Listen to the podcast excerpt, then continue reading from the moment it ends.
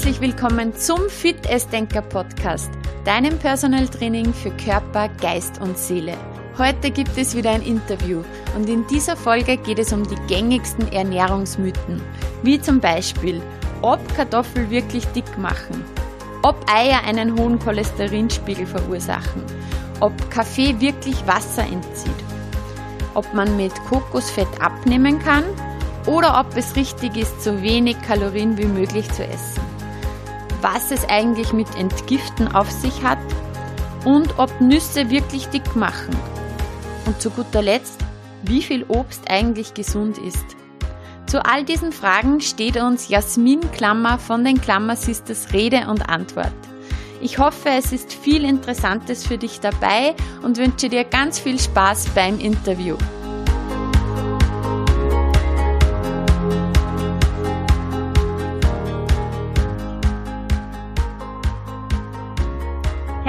Willkommen zum Podcast-Interview Jasmin Klammer, die zweite Hälfte der Klammer Sisters. Hallo! Ja, Jasmin, du bist Diätologin und Personal Trainerin, hast eine gemeinsame Praxis mit deiner Schwester Carmen und bist ebenso Kochbuchautorin von Klammers Kochgeflüster. Und ich freue mich sehr, auch dich heute zum Interview zu begrüßen. Und wir sprechen über das spannende Thema Ernährungsmythen.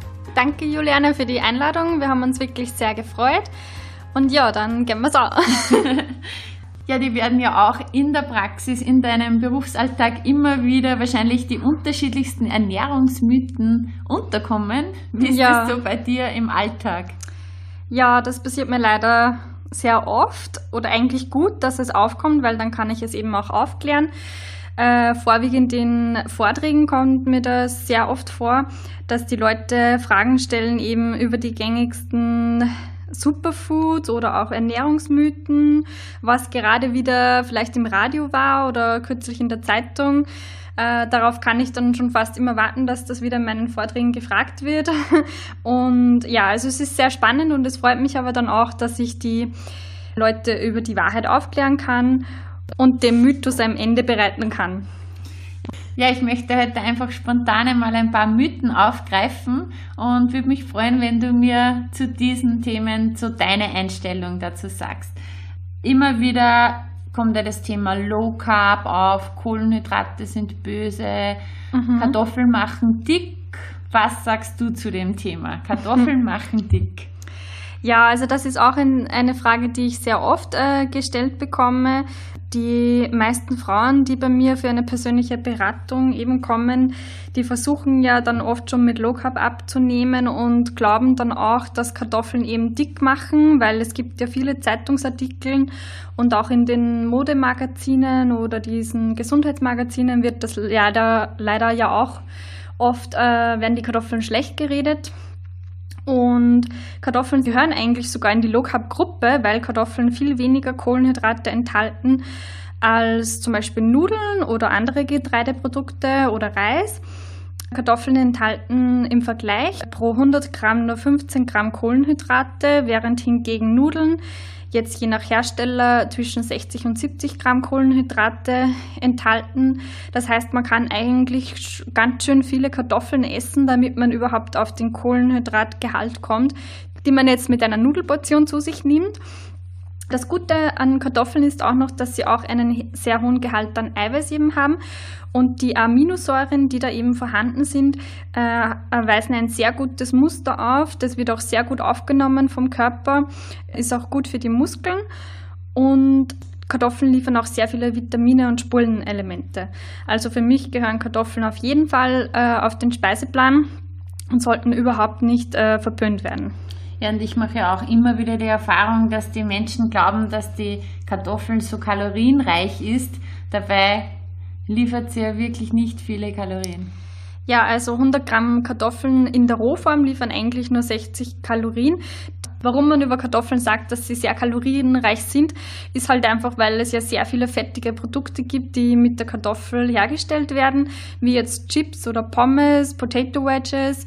Das sind halt alles äh, Fertigprodukte, die natürlich sehr viel Fett haben und deswegen auch sehr viel Kalorien dann liefern. Aber die Kartoffel als Reinprodukt ist überhaupt nicht kalorienreich und auch fettarm. Ja, und wie immer kommt es einfach auf die persönliche Zubereitungsart an. Oder? Ja, genau, richtig. ja, und ein Mythos, der mittlerweile Gott sei Dank ja nicht mehr ganz so stark ist, aber früher halt immer ja, herumgeschwebt ist, dass die Eier den Cholesterinspiegel erhöhen. Was ja, sagst du dazu? Äh, leider ist es auch in den Empfehlungen noch immer so, dass nur zwei bis drei Eier pro Woche empfohlen werden. Da sind auch schon die verarbeiteten Eier mit eingerechnet, die halt auch in Nudeln oder in Kuchen vorkommen. Es gibt schon seit 2002 tolle Studien von Amerika und mittlerweile gibt es noch viel mehr Studien, die wirklich äh, wissenschaftlich erweisen, dass sich Eier oder auch grundsätzlich viele Lebensmittel nicht auf den Cholesterinspiegel auswirken sondern es geht eher mehr darum, dass der Körper ja von selbst auch Cholesterin produziert. Und was eigentlich wirklich einen hohen Cholesterinspiegel auslöst, das sind die Transfettsäuren und nicht äh, wirklich das Cholesterin wie zum Beispiel im Ei. Transfettsäuren entstehen halt eben bei der Härtung von Fetten, also in Fertigprodukten oder im Backwaren oder auch wenn jetzt das Frittierfett öfters wieder erhitzt wird. Und eben die Transfettsäuren erhöhen eben den Cholesterinspiegel und da ist jetzt gar nicht das Ei an sich schuld. Also wir empfehlen eigentlich, dass man Eier konsumieren soll und auch nicht unbedingt, man muss es nicht auf drei Eier pro Woche limitieren.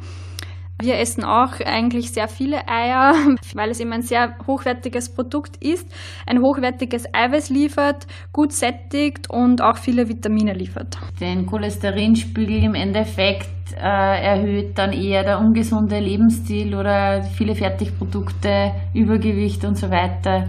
Ist wahrscheinlich eher als wie die Eier an sich. Ja, genau. Also da, das Ei an sich erhöht den Cholesterinspiegel eben nicht. Wie gesagt, gibt es da auch sehr viele Studien, die das nachweisen.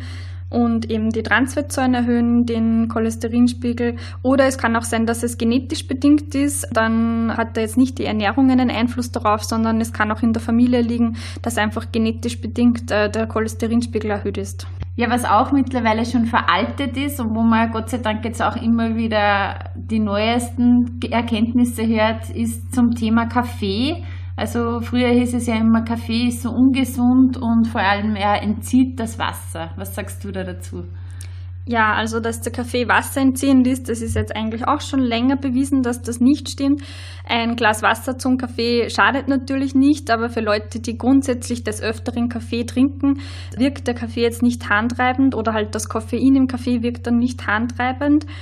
Grundsätzlich würde ich aber schon schauen, einfach aufgrund des Koffeingehalts, dass man halt zwei bis drei Tassen am Tag trinkt. Vor allem in der Schwangerschaft würde ich Koffein eigentlich grundsätzlich vermeiden, weil sich das auch negativ auf die Gehirnentwicklung von dem Fötus eben auswirkt. Aber grundsätzlich ist Kaffee nicht wasserentziehend. Ja, ganz, ganz brandaktuell ist das Thema Kokosfett. Dazu gibt es ja einen ausführlichen Blogbeitrag auch von euch auf eurer Homepage. Ja, was sagst du dazu? Ja, also das Kokosfett ist ja schon lange im Trend und wir haben den Trend eigentlich von Anfang an nicht wirklich verstanden, warum das jetzt so gehypt wird. Und jetzt äh, haben sicher schon viele von euch gehört, jetzt ist ja vor kurzem ein YouTube-Video veröffentlicht worden von einer Professorin von der Universität Freiburg und die eben sehr negativ über das Kokosfett berichtet. Wir haben dann eben daraufhin auch einen Blogbeitrag, wie du gesagt hast, äh, darüber geschrieben, um auch wissenschaftlich äh, ein bisschen darüber aufzuklären, aus was besteht das Kokosfett jetzt wirklich und wie ist auch die Fettzusammensetzung. Grundsätzlich wird dem Kokosfett eine Gewichtsabnahme zugesprochen. Nur wir stellen uns immer die Frage oder auch unseren Patienten, wie kann man mit einem Fett abnehmen? Abnehmen kann man mit einer negativen Energiebilanz, wenn man eine ausgewogene Ernährung hat. Aber jetzt mit einem Fett abzunehmen, das funktioniert einfach nicht. Kokosfett ist auch äh, sehr reich an gesättigten Fettsäuren. Das sind eben diese ungesunden Fettsäuren. Und Kokosfett liefert eben nur ein Gramm ungesättigte Fettsäuren pro 100 Gramm, was natürlich sehr wenig ist und äh, 90 Prozent vom Kokosfett sind eben gesättigte Fettsäuren. Und gesättigte Fettsäuren sind eben die, die sich auch negativ auf den Fettstoffwechsel auswirken oder auch auf das Herz-Kreislauf-System oder eben auf den Cholesterinspiegel. Und äh, es werden ja auch immer sehr stark diese MCT-Fettsäuren von dem Kokosfett gehypt. MCT-Fettsäuren sind eben mittelkettige Fettsäuren, die halt nicht über den Darm aufgenommen werden, Und das wird aber eigentlich nur eingesetzt äh, bei Patienten, die halt eben chronische Darmerkrankungen haben, damit eben das Fett äh, anders aufgenommen werden kann. Aber grundsätzlich haben diese MCT-Fettsäuren keinen Benefit für eine gesunde Ernährung.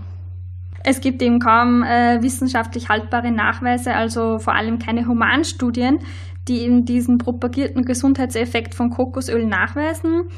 Und wie bei vielen Lebensmitteln äh, macht auch die Dosis das Gift und wir empfehlen einfach, dass man regionale Produkte bevorzugt, wie eben Sonnenblumenöl, Rapsöl zum Anbraten oder auch Leinöl und Hanföl. Man muss nicht das äh, überteuerte, äh, gehypte Superfood vom Ausland kaufen, weil auch wir in Österreich sehr gute Fette eigentlich vor der Haustür haben. Ja, wie schaut das dann bei den Klammers? Ist das persönlich aus mit dem Kokosöl? Wie verwendet ihr das? Ja, also wenn wir damit kochen, dann ist das nur, wenn wir jetzt äh, einen, den Geschmack von Kokos eben in der Speise haben wollen. Hin und wieder verwenden wir es zum Beispiel von Anrösten der Bröseln, wenn wir zum Beispiel Marillenknödeln machen. Aber grundsätzlich verwenden wir es weder zum Backen noch zum Kochen. Eigentlich verwenden wir das Kokosfett nur aus kosmetischen Gründen. Das heißt, wir verwenden es zum Eincremen oder wir machen daraus auch selbstgemachte Gesichtsmasken. Aber zum Kochen verwenden wir es eigentlich nicht. Jetzt möchte ich noch schnell aufgreifen. Hast ja vorher gesprochen, eben im Zusammenhang mit dem Kokosfett, äh, dass viele Leute glauben, dass sie damit abnehmen können. Also wenn man jetzt das Thema Abnehmen einmal hernimmt, wie schaut das aus? Weil viele Leute glauben ja nach wie vor leider immer noch, je weniger Kalorien sie essen, desto besser. Oder sie stolpern halt von einer Diät in die andere. Welche Erfahrungen hast du da in deiner Praxis, in deinem Alltag? Ja, das ist leider ein sehr großes Problem. Meistens glaubt man, man tut sich was Gutes, wenn man möglichst wenig isst. Grundsätzlich ist der Ansatz natürlich nicht schlecht. Man sollte natürlich weniger essen, wie man vermutlich davor gegessen hat, sonst wäre es ja wahrscheinlich nicht zu einer Gewichtszunahme gekommen. Das heißt aber nicht, dass man so wenig essen soll, dass der Körper nicht mehr genügend Energie und Nährstoffe bekommt. Wichtig ist einfach, dass man nicht unter den Grundumsatz isst. Der Grundumsatz ist eben das, was man in Ruhe verbrennt, um die Organe zu versorgen oder halt auch, damit der ganze Metabolismus vom Körper erhalten werden kann. Oder auch das Gehirn benötigt sehr viele Kalorien. Und wenn man eben unter den Grundumsatz isst, dann kann auch eben der ganze Metabolismus im Körper nicht funktionieren und die Organe werden auch nicht ausreichend ernährt wichtig ist es schon, dass man versucht, die Kalorienzufuhr zu reduzieren, aber nicht, dass man vielleicht jetzt nur 500 oder 800 Kalorien isst. Da gibt es ja auch einige Diäten, wo man nur so wenig Kalorien zu sich nimmt.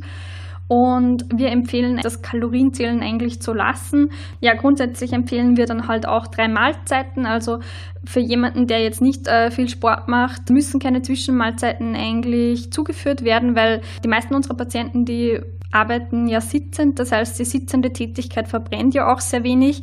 Deswegen empfehlen wir eigentlich so gut wie keine Zwischenmahlzeiten oder wenn man Zwischenmahlzeiten zu sich nimmt, dann eben kohlenhydratarme Zwischenmahlzeiten, weil ansonsten der Fettstoffwechsel eben unterbrochen wird. Weil jedes Mal, wenn man Kohlenhydrate zu sich führt, dann wird auch wieder Insulin ausgeschüttet und deswegen wird dann auch der Fettstoffwechsel gebremst. Ja, und der Körper ruht sich dann gerne darauf aus, wenn man jetzt äh, extern wieder Kohlenhydrate zu sich führt, dann ist das einfach für den Körper Energie. Das heißt, der Körper muss selbst keine Energie herstellen. Äh, das heißt, zwischen den Mahlzeiten würde der Körper sonst eigentlich auf die Fettreserven zurückgreifen und äh, Energie herstellen. Und wenn man aber dazwischen jetzt Kohlenhydrate zu sich führt, ohne dass man jetzt eben Sport macht, dann unterbricht man eben diesen Fettstoffwechsel. Deswegen empfehlen wir eben drei ausgewogene Hauptmahlzeiten, außer halt man ist jetzt wirklich ein Sportler, aber für die Gewichtsabnahme haben wir mit diesem System schon gute Ziele erreichen können. Was auch total im Trend ist, jetzt das Thema Entgiften. Also überall liest man nur Detox, Entschlacken, Entgiften. Ist das Thema wirklich notwendig? Also ist es wirklich notwendig, Entgiftungskuren zu machen? Oder könnte das vielleicht doch der Körper auch selber regeln? Ja, also leider wird da in der Industrie sehr viel Geld damit gemacht, um Detox-Tees zu verkaufen oder eben auch die Entschlackungstabletten oder Detox-Kräuter. Der Körper kann auch sich selbst entschlacken. Dafür gibt es ja die Entgiftungsorgane Leber und Niere. Darum sind eben solche Produkte gar nicht notwendig. Grundsätzlich natürlich können gewisse Kräuter oder Tees die Entschlackung unterstützen, aber eigentlich kann der Körper das auch sehr gut selbst. Wie wir entschlacken, ist einfach, äh, wenn wir jetzt in der Weihnachtszeit zum Beispiel sehr viel Kekse gegessen haben, das heißt sehr viel Zucker, sehr viel Fett, dann werden wir einfach versuchen, nach der Weihnachtszeit das wieder ein bisschen zu drosseln, einfach wieder gesünder zu essen und mit mehr frischen Produkten zu ernähren und halt eben den Zuckerkonsum wieder zurückzuschrauben, damit einfach die Leber und die Niere wieder besser arbeiten können. Aber grundsätzlich braucht man nicht unbedingt eine Detox-Kur machen. Äh, was natürlich auch wichtig ist, ist, dass man dann auch äh, grundsätzlich weniger Alkohol trinkt. Leider ist es ja in Österreich so, dass der Alkoholkonsum sehr hoch ist und das stört natürlich auch den Entschlackungsprozess vom Körper. Das heißt, wenn man jetzt mal eine stärkere Woche hinter sich hat oder ein stärkeres Wochenende, dann empfehlen wir auf jeden Fall, dass man dann wieder mal für längere Zeit nichts trinkt, viel Flüssigkeit zu sich nimmt, damit eben der Körper wieder besser entschlacken kann. Was sagst du zum Thema Nüsse machen dick? Ja, das ist eigentlich ein Mythos, das sehr schade ist, dass das überhaupt auf den Markt gekommen ist.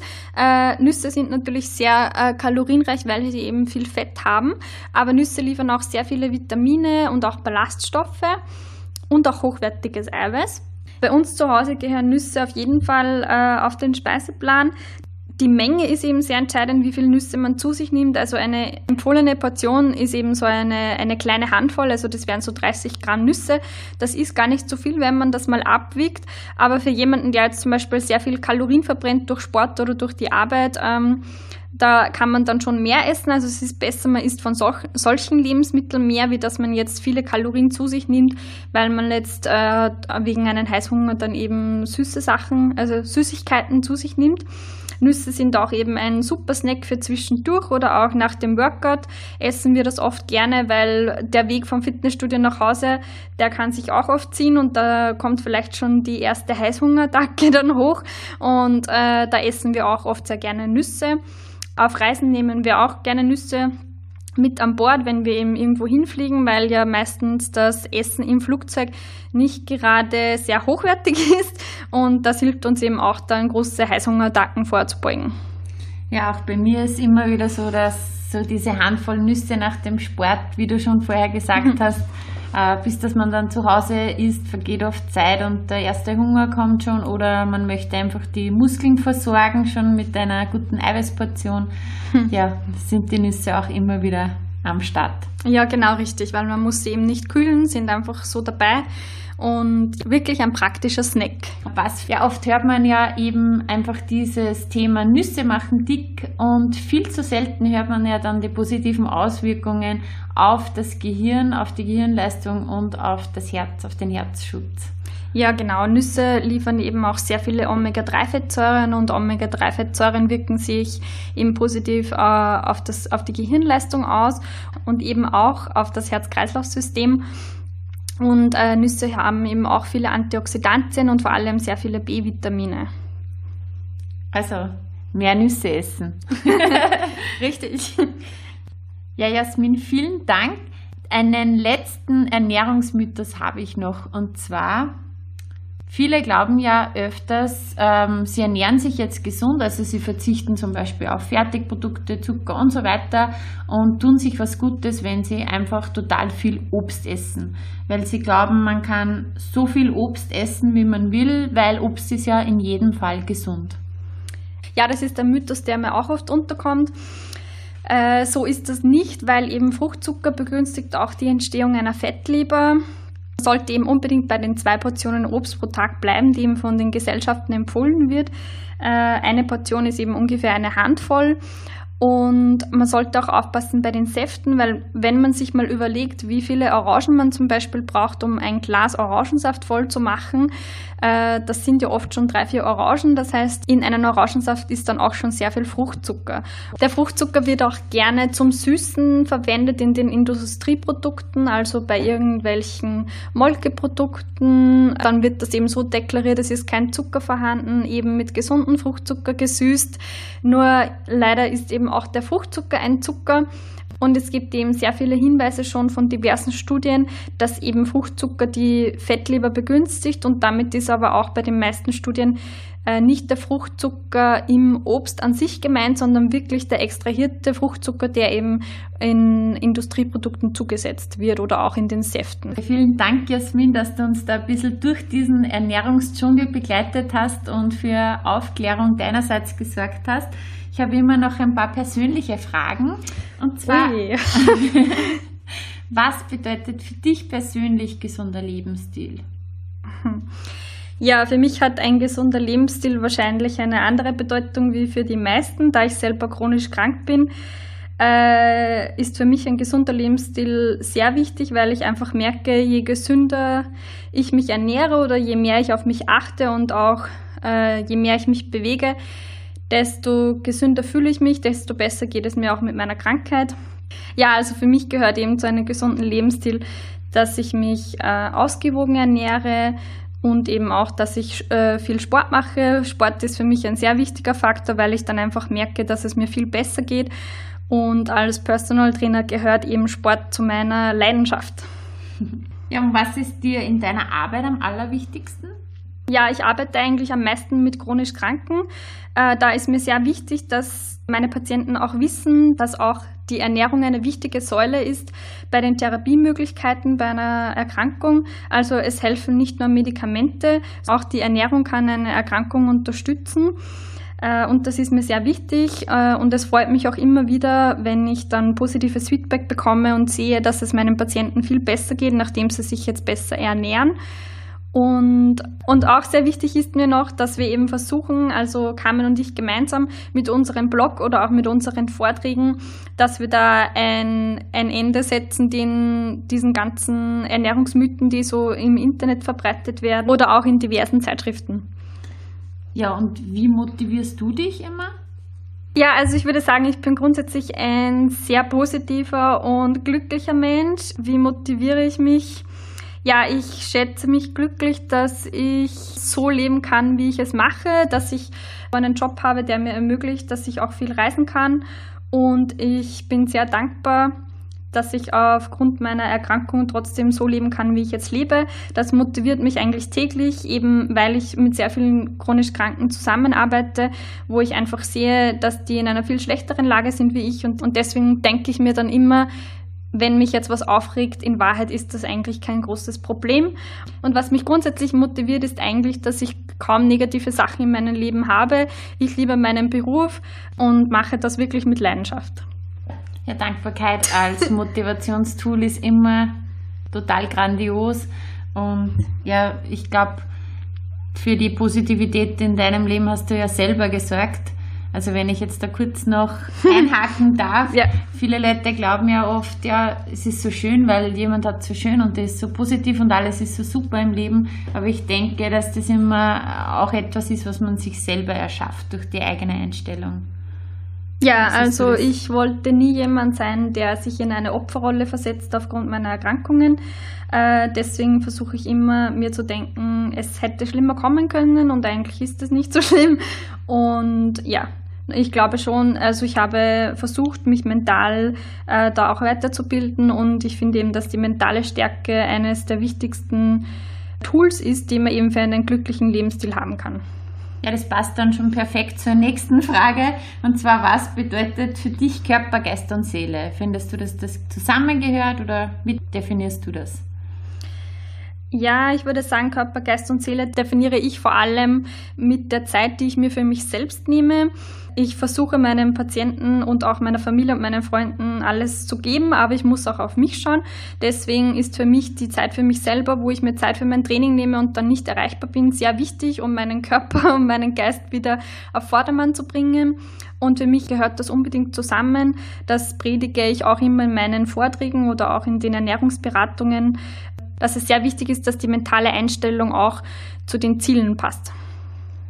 Ja, und meine letzte Frage, hast du ein Lieblingsbuch? ja, also eines meiner Lieblingsbücher ist eben Die Macht des Unterbewusstseins von Dr. Joseph Murphy. Das hat mir schon eigentlich viel in meinem Leben weitergeholfen.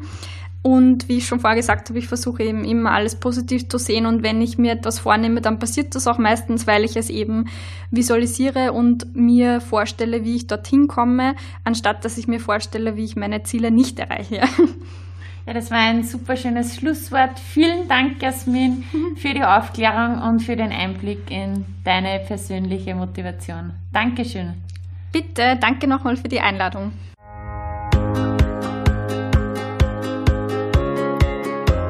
Ich hoffe, diese Folge hat dir gefallen und du hast neue Erkenntnisse rund um die Ernährungsmythen gewonnen. Wenn dir diese Episode gefallen hat, würde ich mich sehr freuen, wenn du sie mit deinen Freunden teilst, wenn du meinen Kanal abonnierst und mir vielleicht sogar auf iTunes eine 5-Sterne-Bewertung hinterlässt. Ja, und wie du weißt, Mittwoch ist Podcast-Tag, also freu dich schon auf nächste Woche. Nächsten Mittwoch erscheint bereits die neue Folge. Bis dahin wünsche ich dir noch eine schöne Woche. Schau auf dich, achte gut auf dich, isst dich fit, beweg dich fit, denk dich fit. Deine Fitnessdenkerin Juliana Käfer.